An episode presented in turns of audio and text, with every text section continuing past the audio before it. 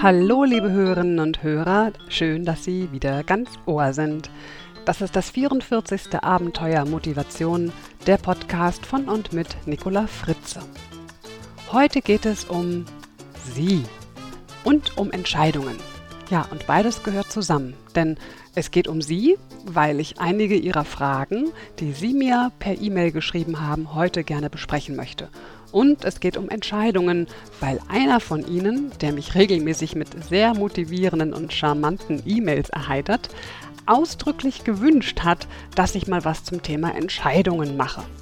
Ja, und dieser Bitte komme ich sehr gerne nach, nicht zuletzt auch deshalb, weil ich lange Zeit mich oft sehr, sehr schwer tat, Entscheidungen zu treffen. Also ich weiß, wie das manchmal so ist. Ja, kleine Anmerkung vorweg. Alle Hörer und Hörerinnen, deren Mail jetzt hier, hier zitiere, haben mir ausdrücklich die Erlaubnis dazu gegeben. Also, los geht es mit einer Mail von Thomas der zwar keine Frage zum Thema Motivation hatte, aber mich sehr zum Schmunzeln brachte. Und an diesem Schmunzeln möchte ich Sie gerne teilhaben lassen. Thomas gehört zu den Menschen, die gerne andere Menschen auf der Straße anlächeln, vielleicht auch mal ein Liedchen pfeifen und gute Laune bei Menschen, Kollegen verströmen. Es macht ihm Spaß, andere Menschen zum Lachen zu bringen und er schreibt in seiner Mail, dass er mal mit seinem schützenden Kumpel im Rücken, wie er schreibt, auf zwei ein klein wenig ältere Frauen zugegangen ist und, ich zitiere, und habe eine von ihnen spontan gefragt, willst du mich heiraten? Sie lachte laut und meinte dann total nett, heiraten nicht, aber vielleicht adoptieren. Es macht Spaß, andere Leute zu überraschen und Spaß motiviert. Recht hat er, der Thomas. Wir sollten alle dafür sorgen, dass wir viel Spaß im Leben haben, dass wir viel zu lachen haben, alleine und auch mit anderen Menschen und auch anderen Menschen Spaß und Freude bereiten. Ja, und wenn wir schon beim Thema Spaß sind, es gibt ja viele Menschen, die sich beklagen, dass ihnen ihre Arbeit keinen Spaß macht die sich leider jeden Morgen zur Arbeit quälen. Und hier hat mir ein Freund aus Köln ein paar interessante Zeilen geschrieben, die einen nachdenklich machen können. Er greift folgenden Gedanken auf. Wir sollten die Dinge, die wir haben, so betrachten, wie wir sie betrachten würden, wenn wir sie nicht mehr hätten.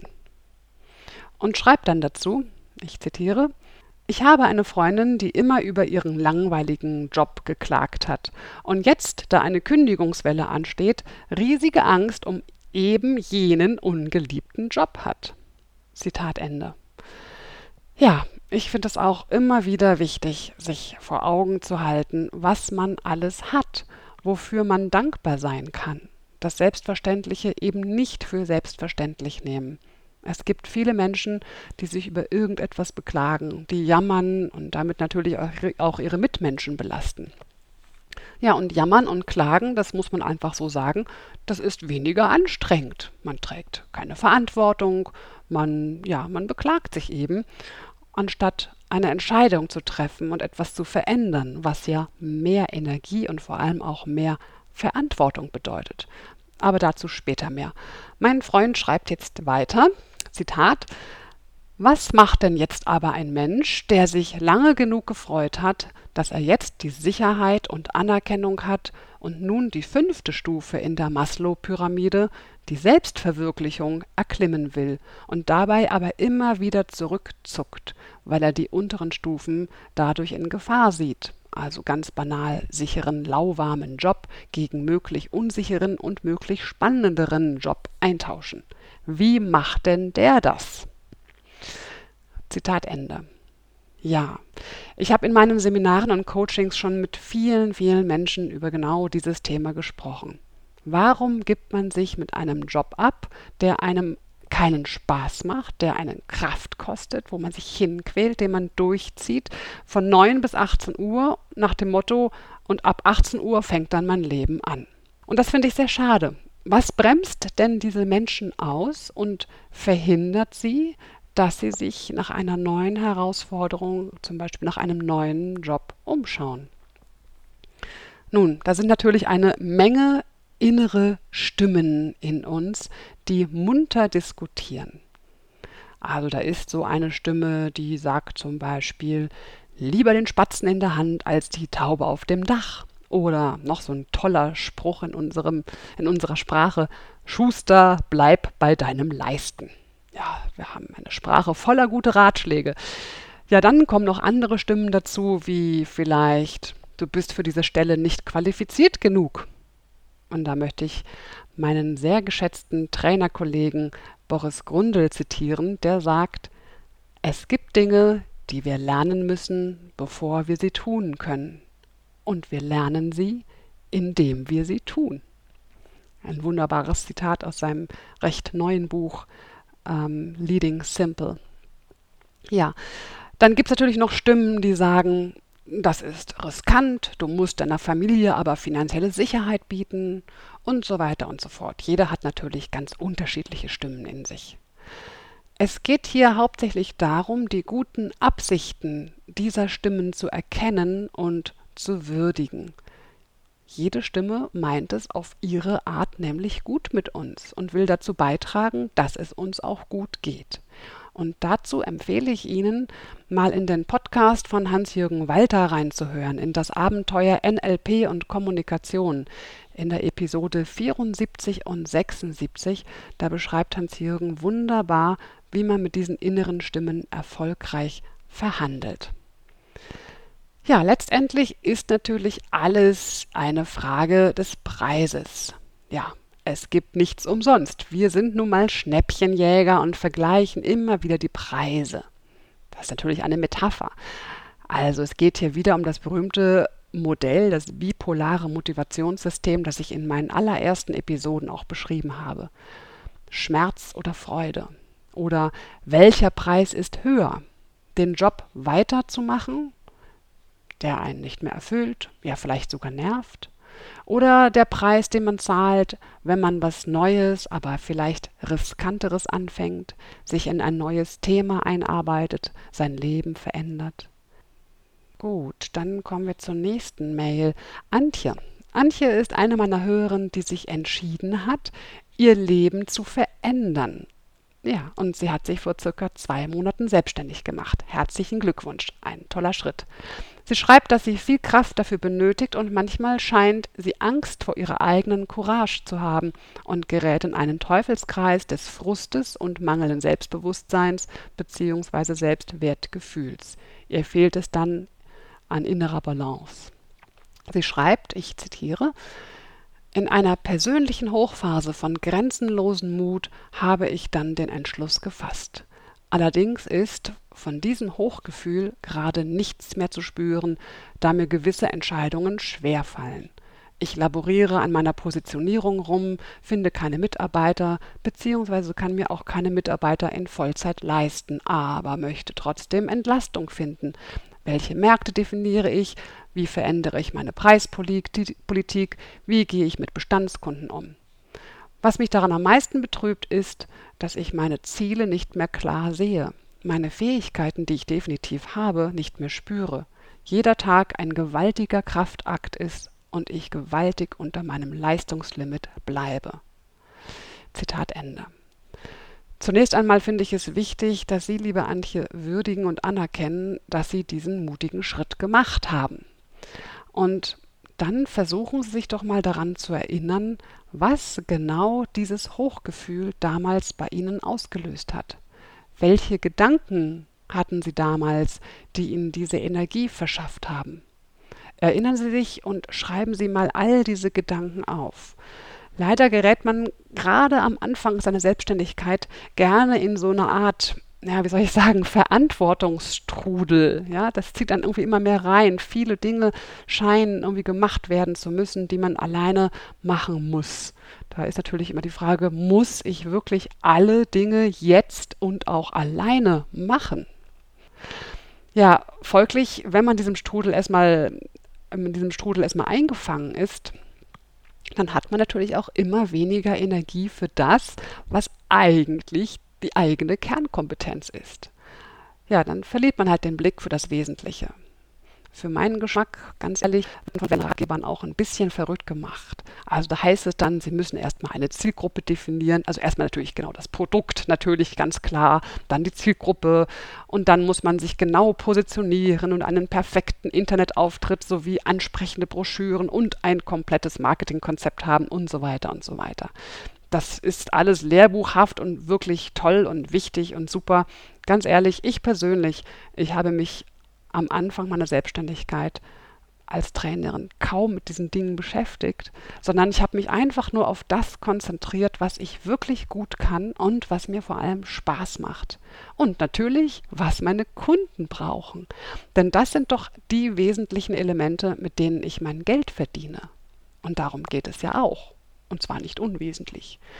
Alles andere hat sich bei mir dann so Stück für Stück fast von selbst ergeben. Und in dieser Zeit, wo ich manchmal auch drohte, in diesen Verantwortungsstrudel hineinzugeraten, habe ich mir immer einen Spruch von Otto von Bismarck vor Augen gehalten. Der hat nämlich gesagt, man kann nicht zwei Hasen gleichzeitig jagen. Und da hat er einfach recht, der gute Otto. Fokussieren Sie sich auf Ihre Stärken, auf das, was Sie gerne tun und was Sie auszeichnet, was Sie gut tun. Und sorgen Sie vor allem dafür, dass, dass Sie Ihren Kunden das auch zeigen können, wie gut Sie sind. Also auch sich da überlegen, wie kommen sie auch an neue Kunden ran. Denn das ist das, was sie letztendlich weiterbringt. Konzentrieren Sie Ihre Energie. Es muss nicht gleich alles perfekt sein am Anfang. Schritt für Schritt. So, und als nächstes möchte ich gerne Karl zitieren. Er schreibt, mein Beruf macht mir sehr viel Spaß, doch er ist sehr anstrengend. In manchen Situationen frage ich mich, ob, das noch fünf, ob ich das noch 25 Jahre durchhalte. Ui, noch lange Zeit. Ja. Also habe ich mir einen Plan überlegt. So, wo ist er jetzt hier? Meine zukünftige Arbeit soll den Nutzen haben, dass ich nur noch die Mitarbeiter coache und somit den Erfolg meines Unternehmens steigere. Denn das Wertvollste, was ein Unternehmen hat, sollten die Mitarbeiter sein. Wie wahr.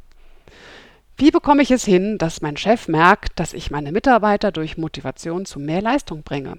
Was muss ich tun, dass, damit meine Leistung auch von anderen Arbeitnehmern bemerkt wird?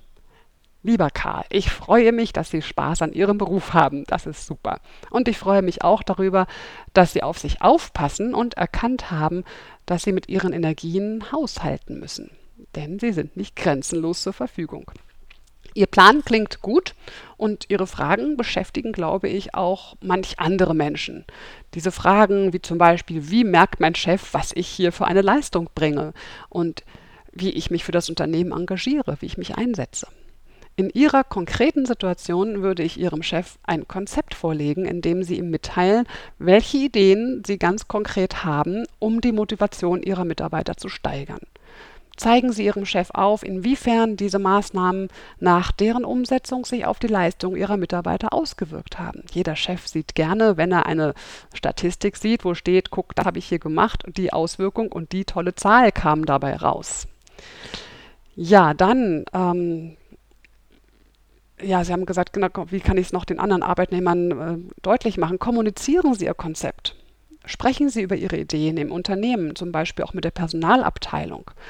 Recherchieren Sie zum Beispiel auch nach Coaching-Ausbildungen, möglicherweise sogar firmenintern, vielleicht wird bei Ihnen so etwas angeboten.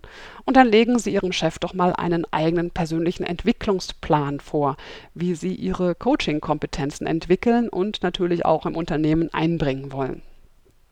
An dieser Stelle kann ich Ihnen den Gründer von diesem Edutainment-Portal Das Abenteuerleben, Hans-Jürgen Walter, sehr empfehlen.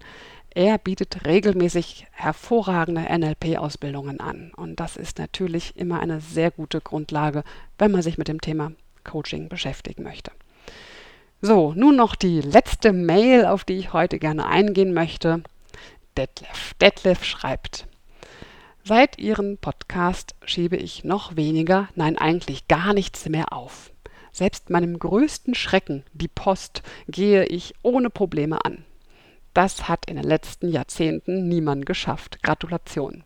Aufschieberitis. Ich weiß schon gar nicht mehr, wie man das schreibt.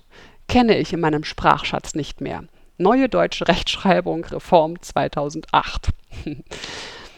Was man nicht aufschiebt, hat man nicht nur gleich erledigt, sondern hat auch gleich Erfolg. Bekanntlich soll auch ein Erfolg zum nächsten Erfolg tragen. Aber vielleicht könnten Sie noch einen Podcast machen für Entscheidungen auch sofort fällen. Da warte ich noch viel zu lange. So ist mir durch Abwägen, hin und her überlegen ein Apartment in Stuttgart durch die Lappen gegangen. Nur ein Beispiel. Zitat Ende. Ja, also es geht darum, wie wir Entscheidungen treffen.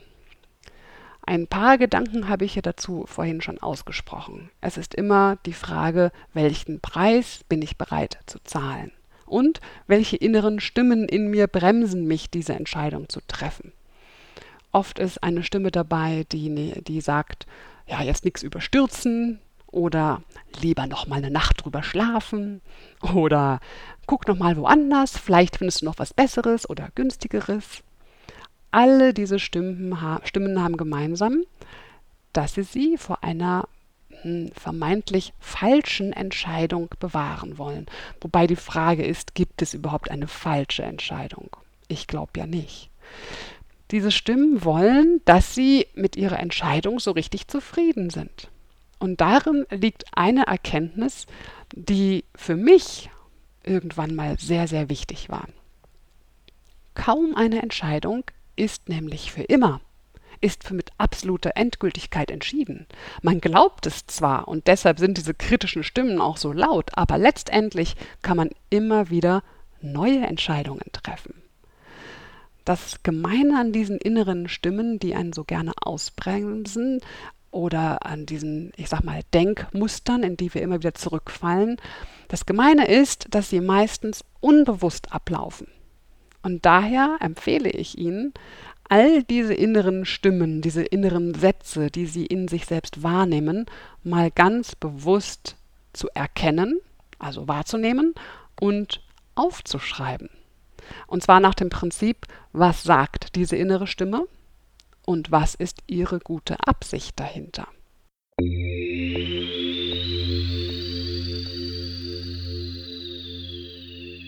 So, jetzt habe ich noch ein paar weitere Beispiele mit ein paar Tipps dazu rund um das Thema Entscheidungen treffen.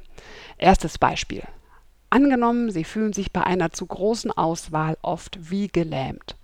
So geht es mir manchmal, wenn ich im Supermarkt vor dem großen Kühlregal stehe und wie hypnotisiert durch die Reihen voller leckerer Joghurts und Puddings und was da noch so alles steht, hindurch starre.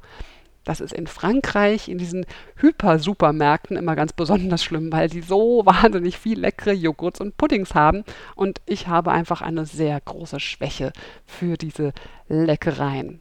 Mein Tipp, beschränken Sie die Auswahl. Also in meinem Beispiel, ich gehe halt dann lieber in Supermärkte mit weniger Auswahl an Joghurts und Puddings. Ja, oder lassen Sie andere mit der nötigen Kompetenz eine Vorauswahl treffen. Lassen Sie Ihren Ehemann, Ihre Ehefrau eine Testzeitschrift lesen, befragen Sie Experten im Freundeskreis und so weiter. Definieren Sie großzügige KO-Kriterien, mit denen Sie die Zahl der Alternativen stark reduzieren. In meinem Beispiel Auswahl auf Joghurts ohne Farbstoffe einschränken. Da bleibt meistens nicht mehr so viel übrig und das erleichtert dann auch für uns. Mein zweites Beispiel. Sie wägen immer wieder sorgfältig das Für und Wider ab und sind hinterher trotzdem nicht so richtig zufrieden mit ihrer Entscheidung.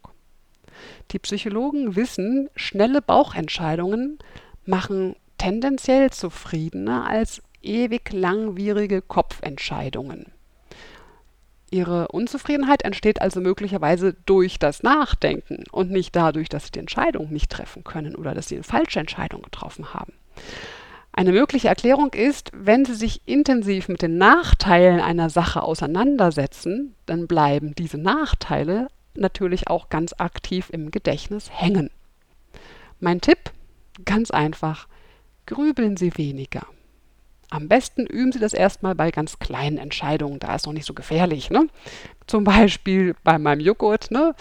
Greife ich einfach mal zu einem Joghurt, der mich hier gerade so anlacht, egal was jetzt für Zutaten drin sind, wie viel Kalorien der hat und wie neu der ist und was die Werbung mir dafür vor, äh, darüber vorgaukelt. Ich greife einfach mal zu. So. Ja, und dann mache ich vielleicht die Erfahrung, dass es ja gar nicht so weh tut, eine Entscheidung zu treffen und dass man ja auch aus jeder Entscheidung was lernt. Also im Zweifelsfall kaufe ich diesen Joghurt halt nie wieder, weil er nicht geschmeckt hat. Wenn Sie es schaffen, bei kleineren Entscheidungen gute Erfahrungen zu machen, indem Sie einfach mal sagen, so, ich tue es jetzt einfach mal, dann werden Sie auch größere Entscheidungen mit mehr Leichtigkeit treffen. Mein drittes Beispiel, Sie fürchten, dass Sie eine Entscheidung später bereuen könnten. Da gibt es ein Sonderangebot, eine interessante Wohnung oder für uns Frauen ein paar Schuhe. Ja, sie würden wirklich gerne Ja sagen, können sich aber nicht dazu entschließen. Mein Tipp? Führen Sie sich doch mal vor Augen, dass Sie auch ein Nein später bereuen könnten. Überlegen Sie doch mal, was schlimmstenfalls passieren könnte, wenn Sie sich dafür entscheiden. Oft steht einer nämlich ganz guten oder großen Chance nur ein sehr begrenztes oder sehr kleines Risiko gegenüber. Das erscheint nur so viel größer, weil wir uns viel mehr mit dem Risiko beschäftigen als mit der Chance. Wenn die Wohnung dann doch zu groß oder zu klein oder zu laut oder zu irgendwas ist, ja, dann ziehen sie halt wieder aus. Wenn die Schuhe eben doch nicht zu diesem tollen neuen Kostüm passen, ja, dann tauschen Sie sie einfach wieder um. Oh ja, ich spreche aus Erfahrung. Ich bin ganz groß im Umtauschen. Fragen Sie mal meinen Mann. okay, jetzt kommen wir zum vierten Beispiel. Ähm, Sie wissen vielleicht nicht, was Sie wirklich, wirklich im tiefsten Inneren wollen. Soll es jetzt die Wohnung mitten in der Stadt sein? oder vielleicht doch lieber am Rande im Grünen, ein Abenteuerurlaub nach Kambodscha oder doch lieber nur faul am Palmenstrand von Thailand liegen. Was will Ihr tiefstes Inneres? Mein Tipp, finden Sie Ihre wahren Gefühle heraus, indem Sie eine Münze werfen. Ja, klingt banal, ist aber wirklich hilfreich. Und ich könnte mir vorstellen, Sie haben diese Erfahrung vielleicht schon mal gemacht. Sie haben eine Münze geworfen und hoffen noch während die Münze fällt auf eine ganz bestimmte Seite. Sie hoffen, dass die Münze auf diese Seite fallen möge. Ja, dann wissen Sie schon, was eigentlich wirklich Ihr Wunsch ist. Und andersrum natürlich auch, dann ist eine Seite, weiß ich, Adler zeigt sich und Sie denken, Mist, ich wollte lieber Zahl. Und dann auch wissen Sie auch, ach ja, das ist es, was ich wirklich will. Also, Münze werfen kann manchmal sehr hilfreich sein. So, last but not least, wenn Sie sich entscheiden, keine Entscheidung zu treffen, ist es manchmal auch okay. Aber dann, und das ist wichtig, machen Sie wirklich einen Haken an die Sache und das Thema ist erledigt. Nicht mehr drüber grübeln und nachdenken. So, ja, jetzt zum Schluss möchte ich noch den vielen Neugierigen unter Ihnen, die mich per E-Mail gefragt haben, gerne eine Antwort auf Ihre Frage geben, warum ich denn die Entscheidung getroffen habe, nach Reutlingen zu ziehen. Ganz einfach, die Liebe. Mein Mann hat hier seit April eine ganz tolle Stelle und deshalb bin ich hierher gezogen die Entscheidung war zugegebenermaßen nicht so leicht und ich hatte auch so manche Zweifel und Sorgen. Aber, wie so oft, keine einzige der Sorgen oder Zweifel, die ich mir gemacht habe, sind bisher eingetreten. Und ich bin mir inzwischen sicher, sie werden auch gar nicht mehr eintreten. Und mein zweiter Tipp ist in eigener Sache und zwar für alle, die mich immer wieder fragen, wann und wo ich denn mal live zu erleben bin, was zugegebenermaßen sehr selten der Fall ist, da ich zu 99 Prozent firmenintern gebucht werde. Aber Jetzt kommt's. Am 6. November 2008 bin ich beim zweiten Atevico Business Day in Stuttgart dabei und werde einen unterhaltsamen und sehr amüsanten Vortrag halten über die unterschiedlichen Kommunikationsmuster von Männern und Frauen. Wenn Sie das interessiert und Sie noch mehr Informationen dazu wünschen, dann schauen Sie mal auf meiner Homepage nach auf www.nicolafritze.de slash Termine. Nicola Fritze in einem Wort. nicolafritze.de slash Termine. Ja, ich würde mich ja freuen, wenn ich dann die eine oder den anderen dort begrüßen darf, der sich dann als mein Podcast-Hörer outet. Ja, das war's für heute. Ich hoffe, es war wieder mal der eine oder andere Gedankenanstoß für Sie dabei. Genießen Sie die bunte Herbstwelt da draußen und machen Sie es gut. Bis zum nächsten Mal im November. Ihre Nicola Fritze. Weitere Informationen zu dieser Sendung sowie unseren vielen anderen Hörkanälen finden Sie auf unserem Edutainment-Portal www.dasabenteuerleben.de. Und wenn es Ihnen gefallen hat, dann empfehlen Sie mich doch gerne weiter. Vielen Dank.